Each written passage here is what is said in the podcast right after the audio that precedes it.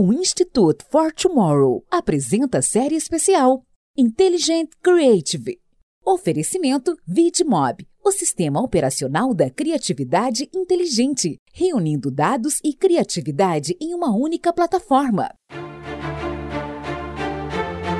Olá, pessoal. Bem-vindos a mais um Tomorrowcast em sua versão Insight Talk. Eu sou a Camila Tabaque. Eu sou João Batista. Eu sou Camilo Barros. E nós somos o Instituto for Tomorrow. Essa é uma série especial, a nossa série especial Intelligent Creative, que é desenvolvida em parceria com a VidMob. E sejam todos bem-vindos para quem está chegando pela primeira vez ao nosso Tomorrowcast e você que já nos acompanha, fica super à vontade nessa nossa nova jornada, onde iremos, em sete episódios, colocar a inteligência criativa em perspectiva. Nesse episódio de hoje, recebemos Cíntia Rachia, que é superintendente executiva de marketing do Banco Original. Cíntia, muito bem-vinda ao nosso episódio. Olá, muito obrigada pelo convite, Camila, Camilo e João. Muito feliz em estar aqui com vocês. Cíntia, e aí pra gente começar, a gente tem uma pequena brincadeira que a gente fala, que é quem é a Cíntia na fila do pão? Que é aquela Cíntia que não tá no LinkedIn. Bom, vamos lá. Eu sou Cíntia Rachia, eu venho de uma família de orientais, no caso de japoneses. Meu pai é engenheiro civil, formado pela Poli, minha mãe é economista. Eu tenho duas irmãs, uma é advogada e a outra é médica. Daí vocês já imaginam que eu já sofri bullying na minha vida por, por eu ser publicitária e por ter sido a filha mais velha em ter tomado essa decisão.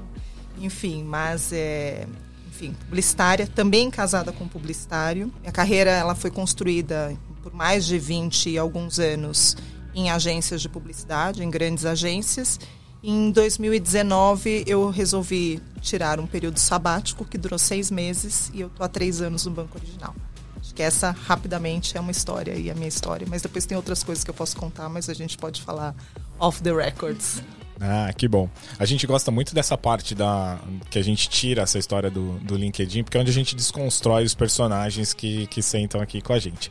Bom, como a Camila falou, essa série é uma série que a gente foca muito em olhar a criatividade e colocar ela numa perspectiva de futuros, né? Que é o que a gente discute aqui no, no Instituto for Tomorrow e no Tomorrowcast, em tudo que, que a gente vem trabalhando. E hora que a gente fala, principalmente desse mercado de marketing, ele tem sofrido muito nessas perguntas, né? Se o CMO do futuro vai existir ou se ele vai perder o emprego, coisas nesse caminho, né? E um dos desafios que a gente tem é, a gente fala muito de dados e do outro lado a gente fala muito de tecnologia, a gente fala de como esse cenário todo de transformação digital se conversa com esse ambiente do, do marketing. Então eu vou lá para minha primeira pergunta Cíntia. Como hoje você tem lidado com esse desafio de conectar a criatividade a uma estratégia de negócio cada vez mais embasada em dados, independente da etapa de funil, né? A gente gosta aqui de destruir o tal do funil, até porque nossa vida, né, ela tá desconexa de um monte de desse começo, meio e fim, né? Às vezes a gente inverte a lógica das coisas, principalmente esse momento que a gente viveu agora de, de pandemia, sem, sem trazer muito para esse cenário de que se eu tô falando de uma construção de marca ou não. Como é que tem sido para você hoje, uma gestora de, de marketing, lidar com essa, esse mundo que basicamente é como você tem usado dados para tudo isso? O principal ponto que eu sempre coloco que o dado, na verdade, ele é uma ferramenta para uma boa estratégia. Ele não é, o dado ele começa é, é uma pista que é deixada por pessoas. Então, são pessoas deixando pistas para que a gente desenvolva estratégias para que elas possam comprar um produto, entender, entender de uma marca ou usar um serviço, etc. E é assim que a gente faz no original. A gente não trabalha o dado só por si, por si só, porque se um dado não for bem interpretado, ele não serve para nada. Né? Então, hoje, a gente entende que desde qualquer coisa que o cliente faz, a gente sempre pensa em por que, que aquilo foi feito, qual é essa pista que ele vai deixando, para que a gente possa transformar isso numa estratégia. Então, a gente tem sempre esse olhar de que tudo que a gente faz tem o humano no centro.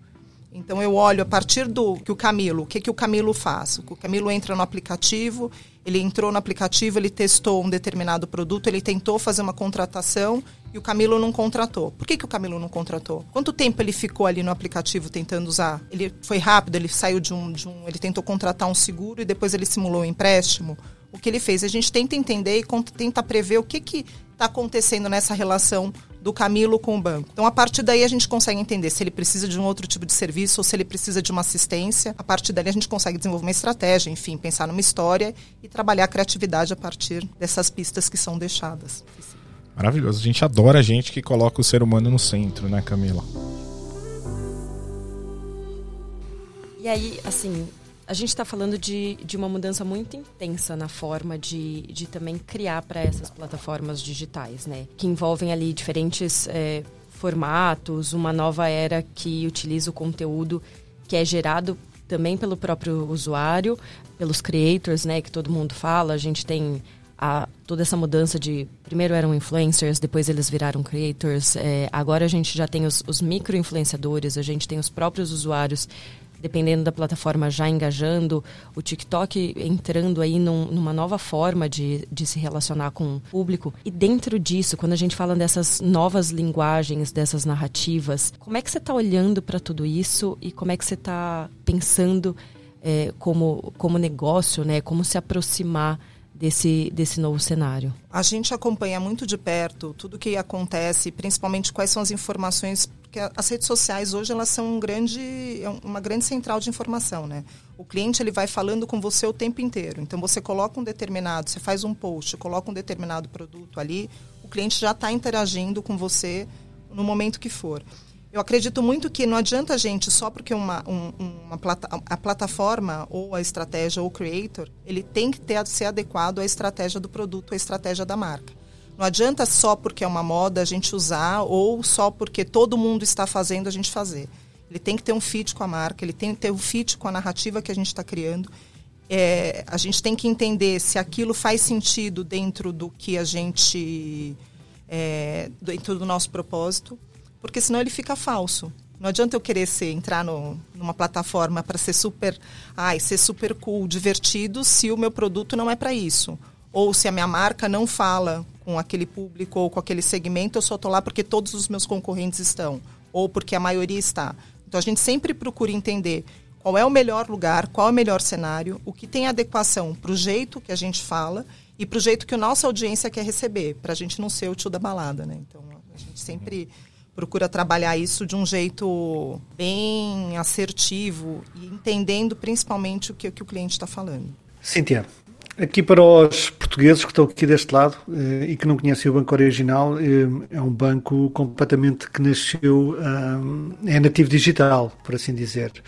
Mas o que eu mais achei, aliás, o que eu achei mais interessante em, em, tudo é que vocês não, embora sendo nativos digitais, não usam puramente o digital para comunicar. Antes, pelo contrário, vocês têm feito de uma forma a meu ver, com uma estratégia bastante criativa e inteligente, ido para reality shows, para, para advertising tradicional, quando uh, se calhar seria de, de pensar o, o oposto.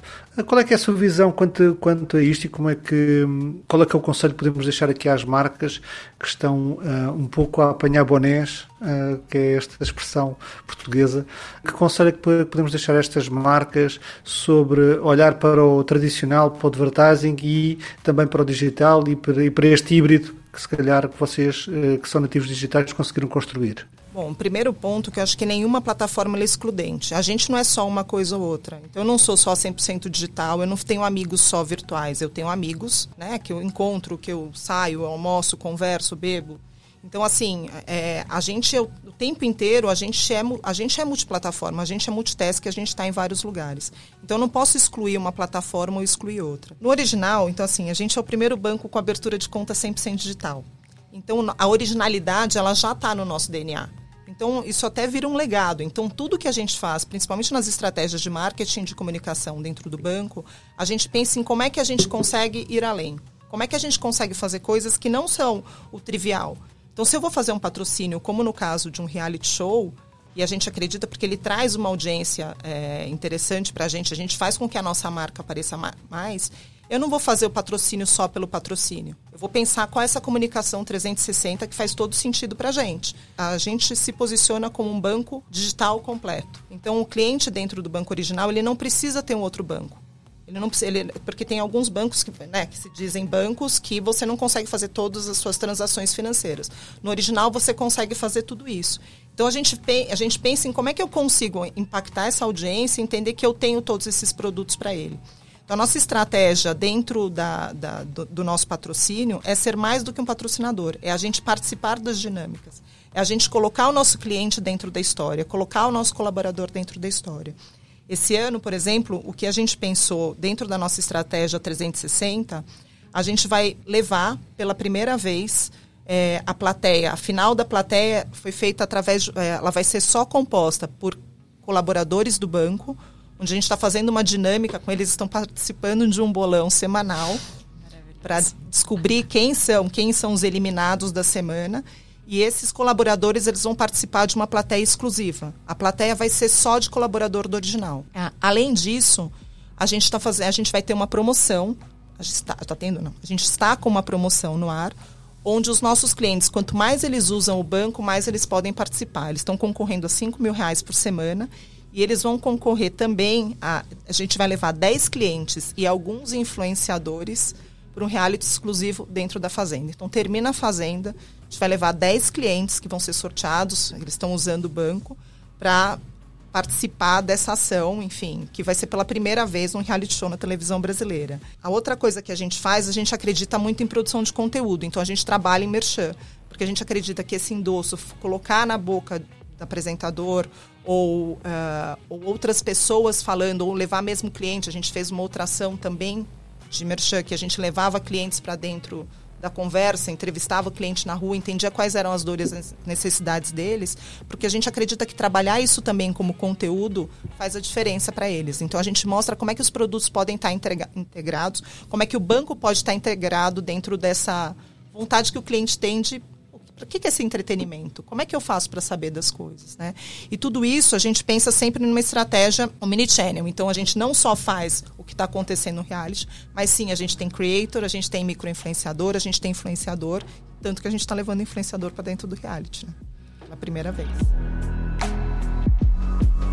Ah, vou pegar nesse ponto então, Cíntia. É, a gente vê né, as plataformas digitais hoje cada vez mais trazendo a natividade delas e trazendo o próprio usuário nessa produção de conteúdo. Quando você pega o teu cliente, o teu próprio colaborador, coloca ele dentro do conteúdo que, que vocês ali de alguma forma estão ajudando a produzir seja de um terceiro, no caso de uma TV, como o João trouxe, ou de outras ações. Como vocês têm olhado para isso, para essas novas plataformas digitais, aonde o próprio usuário passa a ser um creator também da sua marca? Você já tem utilizado isso como recurso? Você já tem trazido essa linguagem do próprio usuário produzindo para vocês? Sim, a gente já tem alguns creators que trabalham para a gente, é, inclusive creators que são clientes. Que legal. É, uma das coisas que a gente fez, a gente levou uma cliente que ela é uma microempreendedora, ela produz conteúdo, ela produziu conteúdo para as redes dela, produziu conteúdo para o original e a gente levou ela também para o programa de TV, dentro de uma dessas ações de merchan, onde ela mostrava como é que o produto fazia diferença na vida dela. Então a gente sempre busca trabalhar esse 360, mas sim a gente usa bastante. A gente trabalhou com com alguns influenciadores grandes. A gente trabalha bastante com microinfluenciador influenciador também. Então, assim, a gente usa bastante isso para potencializar as nossas estratégias. Muito bom, porque isso faz com que seja verdadeiro, né? Não seja aquela coisa do hashtag public, que felizmente está indo para um outro caminho. A gente tem discutido muito aqui Creator Economy, felizmente, e entrando para essa verdade, né? Para trazer essa verdade. E aí eu queria entrar num, num assunto que é junto, mas é, mas é separado, que é a gente falar no final você comentou um pouquinho que vocês têm uma capacidade né, de acompanhar muito o comportamento do, do consumidor por meio de dados. Acho que lógico que facilita quando a gente fala que é uma empresa é, que ela é nativa digital, que, que nasce já traqueando é, esses dados, mas fazendo de um modo diferente, né? Que acho que você até colocou muito bem ali, de que vocês buscam muito entender o que, que aquele comportamento significa é, e como é que envolve aquele cliente é, na conversa. Eu queria que a gente falasse um pouquinho mais sobre como é que a gente envolve é, esses dados na né, conversa, né? Como é que hoje vocês usam esse mapeamento para trazer as soluções? Como é que tem sido isso? Bom, dentro do banco a gente tem uma área que é a área de ciclo de vida do cliente, que é a área de CX. Então a gente tem desde o, a jornada do cliente ela é analisada desde o momento que ele baixa o aplicativo. Então desde ele baixou o aplicativo, ele converteu, não converteu, e a gente começa a trabalhá-lo desde ali, para a gente poder trazer quais são, né? Enfim, para a gente poder converter e trazer realmente esse cliente para o banco. E aí a gente vai entendendo dentro dessa jornada, como eu estava falando, a gente tagueia, a gente tem o tagueamento das telas, então eu sei o que se ele contratou ou ele não contratou. A gente faz uma medição de sucesso também, a gente envia o NPS para eles na sequência para entender se a jornada dele foi feliz ou a jornada não foi feliz. E aí a gente consegue entender se desde esta jornada foi bem avaliada, não foi bem avaliada, esse cliente está conseguindo fazer o, o conseguir, é, ele consegue fazer uma contratação direta, ele não consegue fazer uma contratação direta. Quando eu mando uma oferta para esse cliente, o que converte mais, o que converte menos? Eu consigo fazer testes AB, eu consigo, assim, a, informação, no final das contas, a gente tem muita informação dentro de casa. A gente consegue fazer uma análise desse cliente de todos os aspectos dele. Eu consigo ter, a gente tem algumas ferramentas que a gente usa que a gente consegue diagnosticar o comportamento dele inteiro. Quantas vezes ele ligou no call center, se ele não ligou no call center, se ele conseguiu resolver tudo sozinho, se ele não conseguiu, se ele conseguiu, se ele, se ele é um cliente heavy user, se ele está usando menos, por que, que ele está usando menos? Eu posso oferecer algum outro produto para ele? Eu posso fazer alguma ação casada? Se ele usa um cartão de crédito e usa com frequência em algum lugar, aonde mais eu posso oferecer para ele? ele consome meu cashback, esse cashback está parado, eu posso reverter esse cashback em outra coisa, eu posso oferecer outra coisa para ele. Então, assim, é, eu respondo a tua pergunta, mas a gente tem tanta informação dentro que a gente consegue realmente fazer uma análise desse cliente e conseguir oferecendo cada vez soluções melhores para ele. Eu acho que o que é muito legal é que o fato de vocês terem tantas informações assim dentro de casa, né? A gente, enfim, temos uma questão aí toda no mercado sendo discutida sobre é, first party data ou não, né, cookies, enfim, toda uma complexidade de é, que faz com que para algumas empresas que não são nativos digitais, que não têm os seus produtos estruturados, já pensando no comportamento e na inteligência de trabalhar bem esse, esse cliente, isso se torna um desafio gigante, mas que para vocês, na verdade, é, essas informações elas não só já estão dentro de casa, como elas são uma ferramenta super importante para você ter o seu diferencial de produto mesmo, né, de negócio. Vinha falando aqui né, no, no off-record que a gente está inventando um monte de palavrinhas e que a gente precisando de um glossário, um dicionário novo, né? Uma dessas palavrinhas e só para a gente desmistificar ela de cara, assim, né? A gente tem falado muito de Martech aqui, principalmente nessa série, aonde a gente inclusive separa ali o que é Martech do que é AdTech, né? Martech para aquilo que gera valor agregado, AdTech para aquilo que é ferramenta necessária mesmo no, no dia a dia. Como é que você, como gestora de marketing, voltando lá na minha primeira pergunta, que utiliza dados, que utiliza tecnologia, como é que você tem lidado com essas ferramentas, e aí falando de todas elas, seja do, do próprio, da própria ferramenta que, como você disse, que usa muito aí os, os reality shows, imagino que uma ferramenta muito importante para vocês é o social listening, né, que está ali para poder tirar aquele calor. No teu dia a dia, como é que você tem usado essas plataformas terceiras e como isso tem interferido no seu dia a dia de tomada de decisão e tudo. Porque o que a gente vê hoje é que o marketing hoje tem tanta ferramenta que daqui a pouco ele pauta mais tecnologia do que o próprio CTO, né? A gente tem falado muito disso aqui. Como é que tem sido esse universo no teu dia a dia? Bom, primeiro, eh, uma coisa que eu vou falar é o seguinte: a gente tem uma centena de techs e especialidades que acho que a gente tem que tomar muito cuidado para que isso não nos confunda. A tecnologia está aqui para servir a gente. Sim. Ela é um meio para nos ajudar a, a a, nas nossas estratégias, nos nossos pensamentos e até mesmo na criatividade, né? Então, assim, ela está aqui para facilitar a nossa vida, para descomplicar tudo que a gente faz. Então, eu acredito muito em soluções que elas venham para descomplicar, para facilitar, para otimizar e para ajudar a gente na tomada de decisão e para trazer informações e, e, conse e, consequentemente, em trazer um melhor resultado, né? Então, por exemplo, hoje dentro do banco, a gente, quando a gente vai trabalhar, por exemplo, com mídia de performance, São 500 mil formatos que a gente precisa fazer. A gente precisa trabalhar esses formatos. Eu não tenho gente, eu não tenho braço. A tecnologia tem que nos ajudar a desenvolver melhor essas soluções. A gente tem que trazer é, soluções que nos ajudem a, tra a, tra a trazer uma performance melhor, que ajudem a gente a otimizar melhor esses resultados, porque senão não adianta. Então, assim, eu acredito muito em a gente utilizar as techs para facilitar a nossa vida.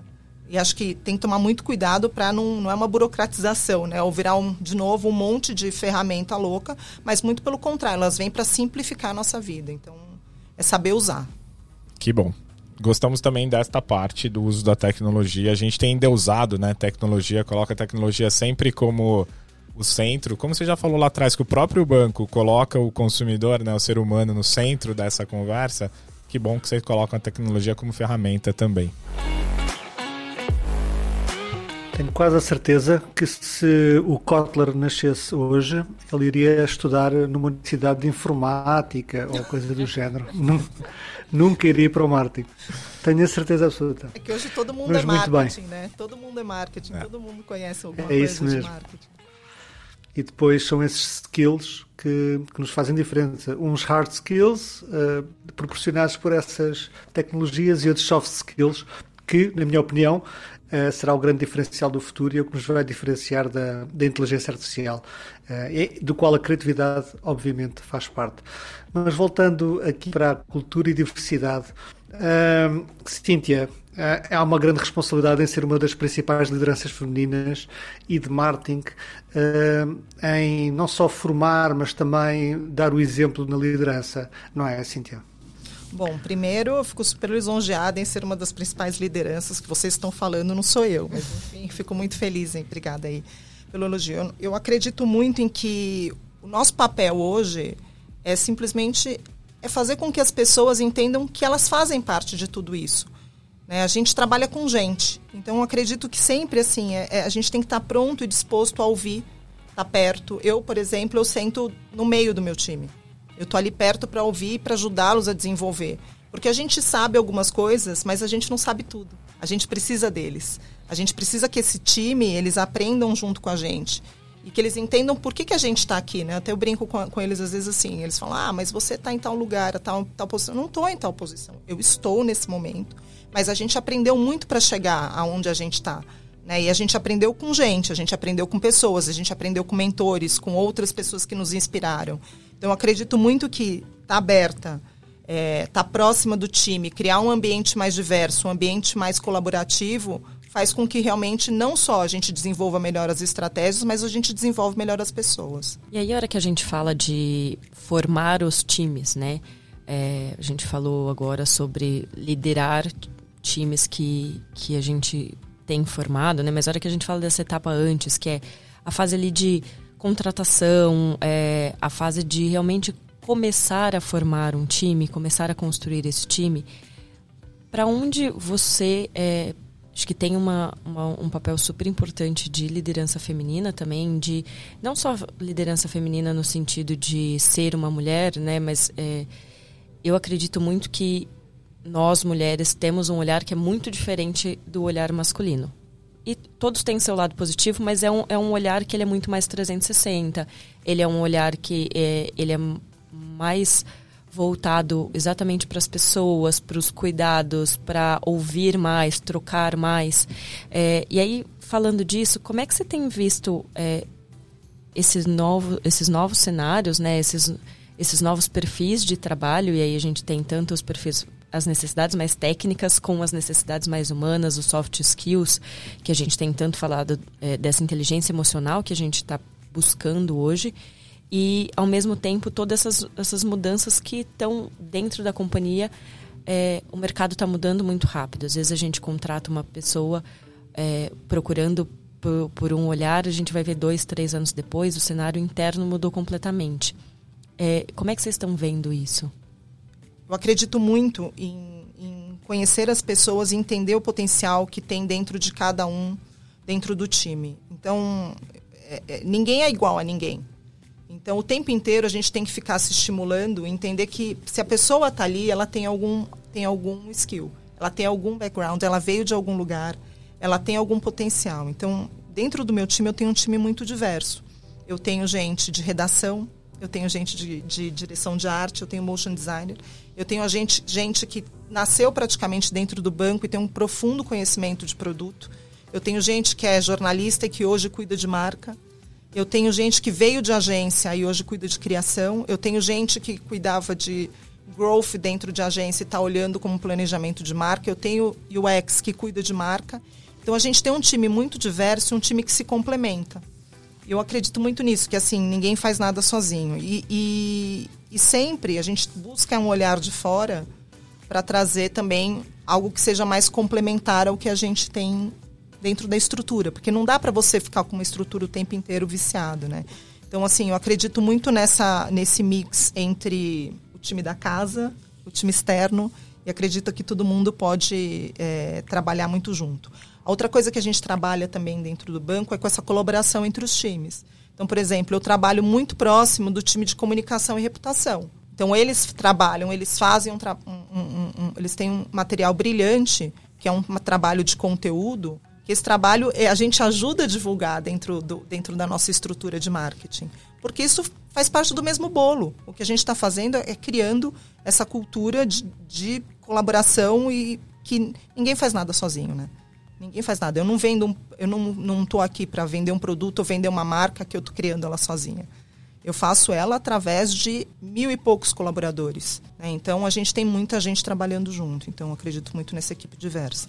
Bom, você falou da equipe diversa. Eu vou entrar numa outra pergunta aqui, que recentemente eu li uma matéria da Forbes que você trazia muito esse olhar da mulher de 50 anos, né? E a gente lá atrás aqui, a gente já discutiu no, no Tomorrowcast sobre idadismo e sobre o quanto esse mercado precisa de, de uma evolução né, em relação a isso. Eu achei bastante interessante o, os pontos que você, que você trouxe ali. Por outro lado, você tem uma equipe não só diversa, como você está colocando, mas que tem uma geração ali, principalmente a gente tem discutido muito aqui no, no Tomorrowcast, a Gen Z ali, né, a geração Z e essa galera que está aí com outros valores no dia a dia que são diferentes do nosso, né? Como é que tem sido para você gerir essas gerações com valores tão diferentes, né? Ideologias, comportamentos distintos. Como é que é, como líder, fazer esse equilíbrio, né? É, transgeracional? Bom, primeiro eu vou falar um pouco sobre essa questão dos 50 anos, né? Primeiro eu tenho 48. E eu demorei. Maravilhoso. Eu demorei. É, eu acho importante falar sobre isso. Eu demorei é, muito tempo para falar quantos anos eu tinha porque eu sempre achava que a nossa profissão, e principalmente, e aí eu, eu faço, e cada vez mais eu vou falar sobre isso e defender isso, a profissão de publicidade, a, a publicidade, as agências, elas não só nos envelhecem muito rápido, ou como elas buscam uma criatividade com colaboradores cada vez mais jovens. Mas isso não quer dizer que o, a pessoa de 50 anos ela não seja uma pessoa jovem. A pessoa de 60 anos não seja uma pessoa jovem. E esse foi um dos motivos pelo qual eu fiz a minha transição de carreira. Foi buscar entender se. É, quando eu, eu saí para o meu sabático, eu, eu saí com 44 anos, pensando qual seria o meu próximo passo. O que, que eu estaria fazendo quando eu tivesse 50 anos? E eu me vejo hoje, aí fazendo é, é, só um parênteses sobre isso, eu me vejo no auge, no, talvez no auge não, numa, numa, numa ascensão que para mim está sendo super bacana e que isso possa servir de exemplo para outras gerações. Então, eu só fazer um parênteses com relação à história dos 50 anos. Então, acredito muito que, assim, cada vez mais a gente está vendo o envelhecimento da população. A gente já tem cinco gerações convivendo dentro de uma mesma empresa. Então, são cinco gerações. Então, você tem pessoas extremamente jovens e pessoas de 80, 80 e poucos anos em conselho de administração de empresa. Ou pessoas que são extremamente ativas. E aí eu faço uma piada que eu falo assim, sou japonesa. Eu vou durar muito mais tempo que todo mundo que está aqui. E assim, eu, eu vou continuar produzindo. Eu não tenho filhos. Não que filhos sejam meu sustento. E o sustento de ninguém. Não é para ser isso. Mas a gente tem que saber que a gente vai continuar com uma capacidade produtiva e eu quero estar sempre mais produtiva. Então, acredito muito nessa, nessa complementariedade das gerações, a complementariedade entre times mais novos e mais diversos, times que são até mais velhos que eu, por que não? Essa experiência, principalmente num, num mercado de atuação que eu tô ou qualquer outro, ele traz um, um, o, o, cabelo branco, ele traz uma maturidade que ele complementa uma, uma geração que é mais nova, que não é uma geração que sabe tudo. É uma geração que sabe bastante coisa que talvez essa outra geração não, não, não saiba, mas a gente consegue se complementar. É igual algoritmo. O algoritmo, se a gente ficar com a mesma coisa, o mesmo tipo de informação, esse algoritmo fica viciado. Então essa troca ela é fundamental, ela é importante para que todo mundo possa realmente evoluir, crescer e construir é, narrativas, histórias cada vez mais poderosas. Posso. Vou, vai, eu vou fugir do roteiro só um pouquinho. Mas é porque você estava falando, é, tanto na resposta anterior quanto nessa, é, falando sobre essa questão de liderança, falando sobre é, esses times diversos, né? O trabalhar junto, de se complementar, de complementar as experiências, seja, sejam elas de diferença de idade, sejam elas de diferença de background ali, né? Então, você comentou, eu tenho jornalistas, eu tenho designers, eu tenho... É, inclusive, uma coisa que eu aí achei muito interessante é você colocou que, inclusive, pessoas que têm uma formação e que hoje estão trabalhando com uma, às vezes, em, em um outro cargo, uma posição que não é aquela formação inicial. E eu acho que um dos grandes desafios quando a gente fala em direcionar time é saber como colocar os desafios para o time, né? E aí, não sei se você pode falar um pouquinho disso, de como é que vocês têm trabalhado para colocar esses desafios para o time, para que eles consigam convergir ali num, num trabalho. A gente fala sobre, a gente brinca que propósito é uma palavra proibida, é, aqui, porque virou tão repetitiva, né? É, todo mundo falando sobre propósito. Eu acho que quando a gente vai para o dia a dia, lógico que temos, é, ter propósito como companhia é, faz muito sentido e é muito importante a gente saber para onde a companhia quer construir, mas quando a gente fala como time, né? O que, que, o que, que puxa essa. O que, que é a cenourinha, não no sentido de só a motivação, mas o que, que é aquela cenourinha no sentido de como é que a gente direciona esse time para um trabalho conjunto misturando essas diversidades? Bom, acho que o principal ponto é a gente tem um, não vou falar de propósito, mas a gente tem uma equipe muito alinhada na cultura da empresa. Então esse é um primeiro ponto. Então a gente a gente tem uma equipe muito alinhada com a cultura e com os objetivos que a gente traz. No meu time, por exemplo, a gente tem uma, uma eu sou muito transparente com eles. Eu procuro trabalhar muito com a transparência e sempre eu coloco, quando a gente vai falar do negócio que é, ou seja uma campanha, ou seja um produto novo que a gente vai lançar, a gente sempre senta para discutir em conjunto e aí a gente começa a descer o que, que a gente acredita. E sempre, não sei se, se não vou falar que é uma jornada motivacional, mas muito pelo contrário, acredito que a gente está perto, a gente está o tempo inteiro trocando. Então, assim, time sem informação ele fica perdido. Né? Então eu acredito muito que assim estar junto, estar perto, contar, dividir, independente do cargo que a pessoa ocupe, a hora que ela sabe que ela é parte integrante daquela história, que ela está junto e que mesmo que ela faça uma revisão de texto, que ela faça o HTML que está no final da peça que a gente vai fazer de CRM, ou se ele está criando um texto que é o que vai entrar na ação de merchan, ou ele está liderando um processo junto com cara de produto, eles sabem que eles estão fazendo parte da mesma história. Eles sabem quais são as coisas. Todo mundo no meu time sabe o que o outro está fazendo. A gente tem uma dinâmica em que todo mundo sabe de, todos os dias o que o outro está fazendo.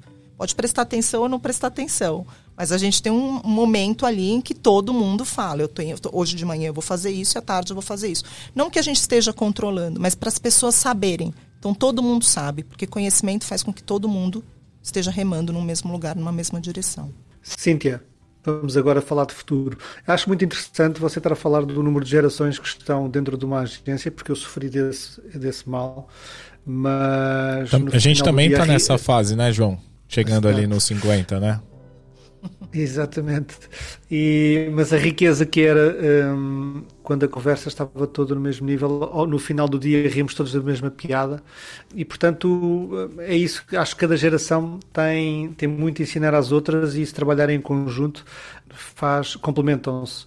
É, obviamente que uh, não podemos competir uns com os outros, uh, mas também a experiência e a, acho eu que a novidade uh, podem trabalhar no mesmo dia, na mesma planilha. Portanto, uh, acho, muito, acho muito interessante você estar a falar nisso e deve ser um grande desafio ter equipas de millennials e geração Z ao mesmo tempo uh, a trabalhar com, com outras gerações.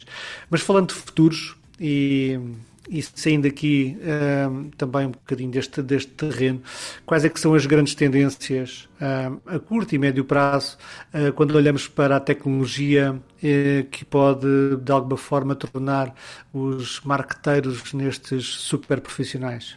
Uau!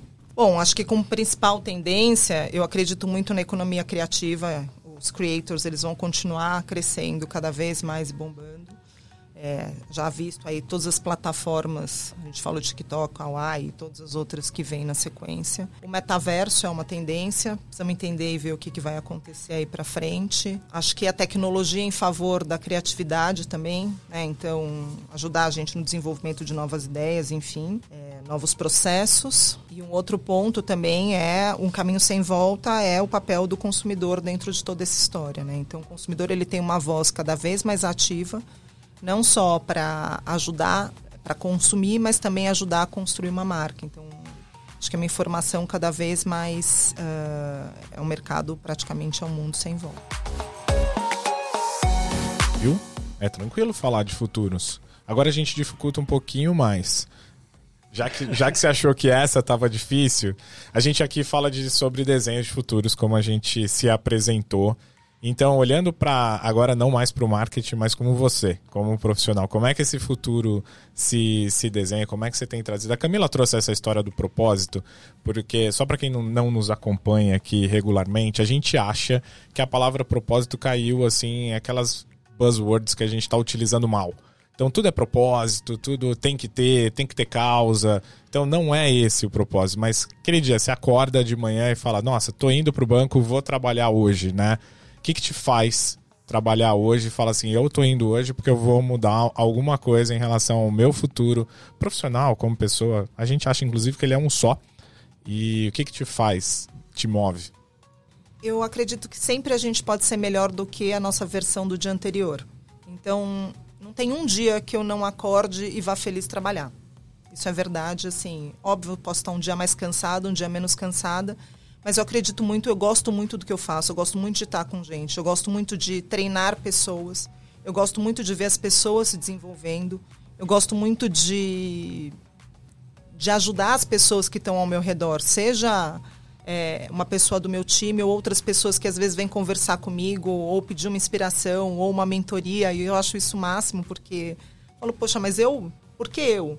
Então, acredito muito em que a gente pode sempre ser essa melhor versão do dia anterior da gente. Então, é, se eu posso falar que eu posso acordar de manhã, chegar no trabalho, ajudar uma pessoa ou fazer alguma coisa que eu tenho certeza que no meu trabalho eu pude realizar melhor, eu acredito que isso para mim já é um ganho espetacular. Assim. Eu aprendo todos os dias. Gosto muito disso, Camila.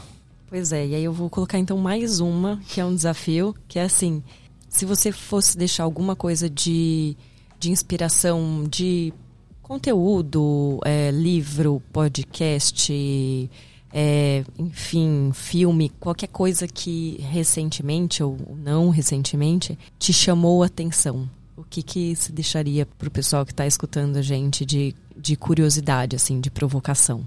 O não fazer nada também já é uma boa recomendação. Sim, ócio criativo. Eu acho ócio que criativo. a gente se cobra demais. Eu acho que o tempo inteiro a gente. Vou até usar um pouco, você falou assim, um livro, uma inspiração, etc. Eu tiro inspiração em tudo que eu vejo, que eu faço. Eu acho que desde.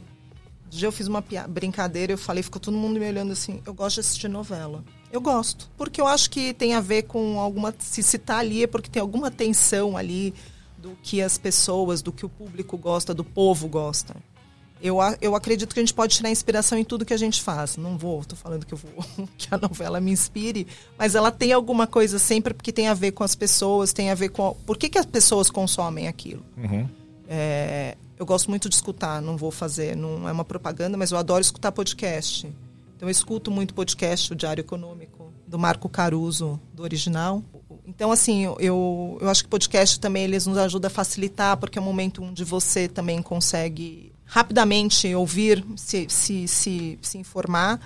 Mas tem uma coisa também que você brincou sobre o ócio, mas eu acho que a gente precisa ter alguns momentos quando a gente para não escuta nada. A gente só para e respira, porque isso também faz uma super diferença. Então, meditar também faz uma super diferença. Que bom. Meu sonho é conseguir meditar. A Camila, ela ah, tenta não. me puxar não, com a história não, da yoga. Eu fico tentando.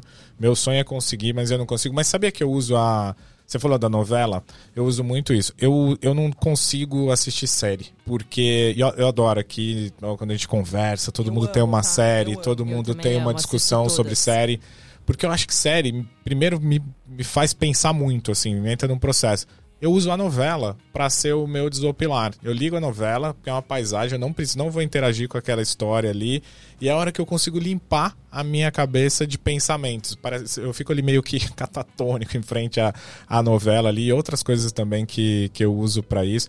Mas eu acho que é isso, a gente tá, a gente tá tão corrido ultimamente que às vezes a gente tá esquecendo de dar pausa, né, de parar e conseguir fazer isso. Que acho que isso vem muito da, da tua cultura também e que, que tanto no, nos inspira no é. dia a dia. Você sabe que eu falei, isso que você falou sobre a novela, é essa a verdade, porque no momento, não só porque você vê o que, que as pessoas gostam, que as pessoas consomem, mas é o momento que você vai para um outro lugar, que não é um lugar onde você está o tempo inteiro, que você realmente tem que se concentrar e fazer conexões.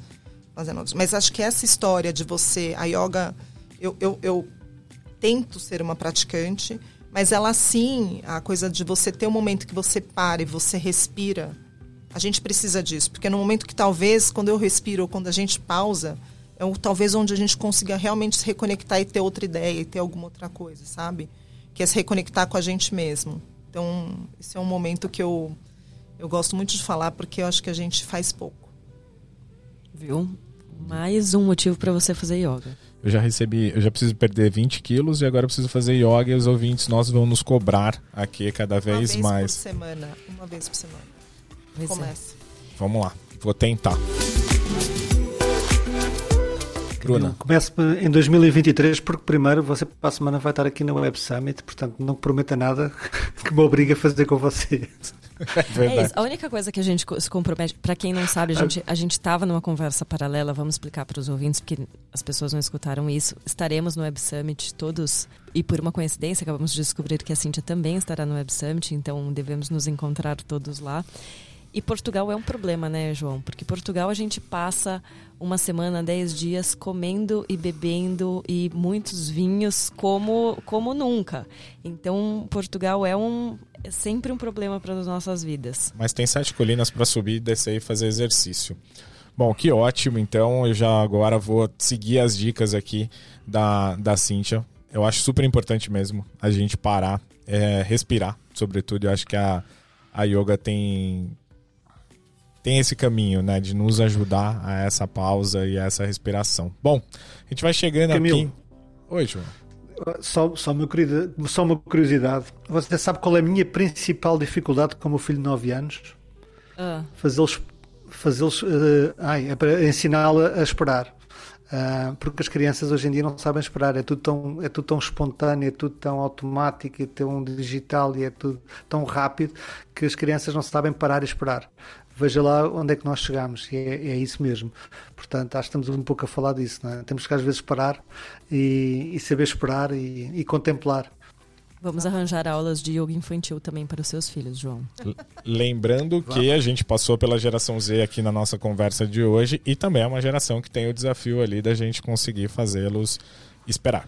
Então, saber qual é o momento certo, não agir no impulso. Então, tudo isso está valendo aqui. Não. E que bom, né, que a gente tem gente aqui que inspira esse nosso mercado. A gente vai chegando aqui ao fim desta conversa com a Cíntia. Muito inspiradora esse, esse nosso papo aqui. E a gente fica muito feliz com essa série porque ela dá a oportunidade de a gente falar com profissionais que têm liderado essas conversas de, de futuro, ajudado a desenhar esse, esse mercado. Então, Cíntia, muito obrigado por estar conosco aqui no Tomorrowcast. Eu que agradeço. Obrigada a todos aí pela participação, pelo convite. Bom, e esse foi então o nosso terceiro episódio da segunda temporada da nossa série especial Intelligent Creative, que é desenvolvida em parceria com a, com a Vidmob. Continuem nos acompanhando nos principais agregadores de áudio e nas redes sociais do Instituto for Tomorrow. Já fica o jabá para acompanhar a nossa cobertura do Web Summit, que estaremos por lá cobrindo tanto no podcast quanto nas nossas redes.